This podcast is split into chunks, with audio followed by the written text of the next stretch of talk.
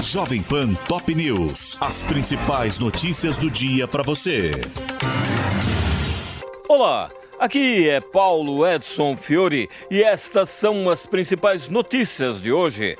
Mercosul e União Europeia afirmam estar engajados em fechar acordo comercial, apesar de negativa de Emmanuel Macron.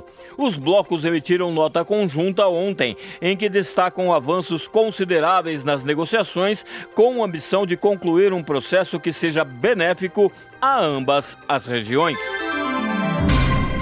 Afundamento em solo de mina da Braskem, em Maceió, passa de 2 metros e risco de colapso persiste. De acordo com a Defesa Civil, a área que pode desabar no bairro Mutange possui 78 metros de diâmetro e comprimento equivalente a uma piscina olímpica e meia. Estados Unidos anunciam exercícios militares aéreos com o exército da Guiana e Venezuela fala em provocação infeliz. A embaixada americana em Georgetown, capital guianense, emitiu comunicado afirmando que se tratam de operações de rotina, com o objetivo de aprimorar a parceria de segurança entre os dois países, evitando citar a crise com Caracas. Hoje, o Conselho de Segurança da ONU se reúne para debater o conflito entre Venezuela e Guiana. A reunião ocorrerá após pedido da diplomacia guianense, para a qual Nicolás Maduro faz uma ameaça direta à segurança do país, com ações para incorporar a região de Essequibo ao território venezuelano.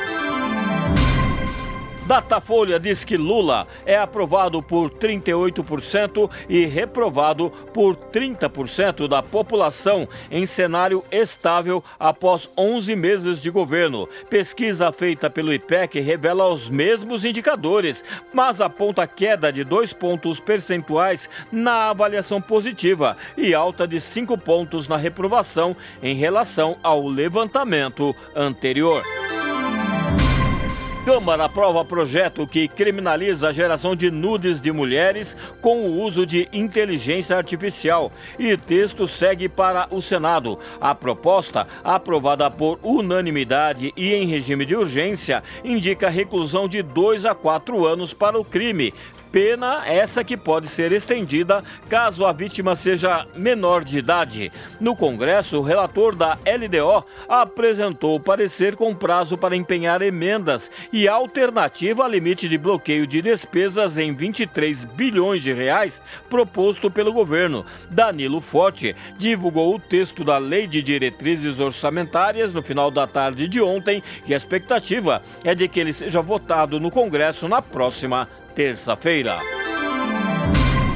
Jair Bolsonaro chega à Argentina para a posse de Javier Milei e deve receber tratamento de chefe de Estado. De acordo com Giovanni La Rossa, assessor de campanha do presidente eleito, o brasileiro vai comparecer às cerimônias fechadas no Congresso e na Casa Rosada no domingo, mesmo sem exercer nenhum cargo público atualmente.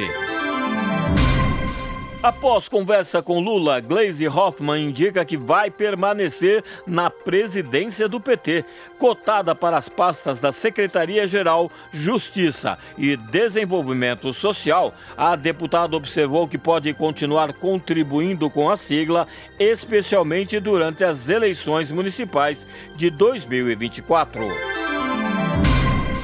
Banco Central divulga regras do Pix automático, que será gratuito e passará a valer em outubro de 2024. A modalidade, que servirá para pagamentos recorrentes, como mensalidades escolares, planos de saúde, condomínio e contas de água e luz, promete reduzir os custos e ajudar a combater a inadimplência. Damares Alves é internada em Brasília com infecção por herpes zoster. A ex-ministra de Jair Bolsonaro, que trata problemas associados ao vírus há pelo menos nove meses, teve paralisia facial e, segundo a assessoria, está clinicamente bem, devendo passar por uma bateria de exames. Tribunal de Justiça do Rio de Janeiro destitui presidente da CBF e nomeia interventor. Por três votos a zero, desembargadores invalidaram termo de ajustamento de conduta celebrado em 2022 entre a entidade e o MP estadual e anularam a eleição de Edinaldo Rodrigues, determinando a realização de novo pleito em até 30 dias. Este é o podcast Jovem Pan Top News. Para mais informações, acesse jovempan.com.br.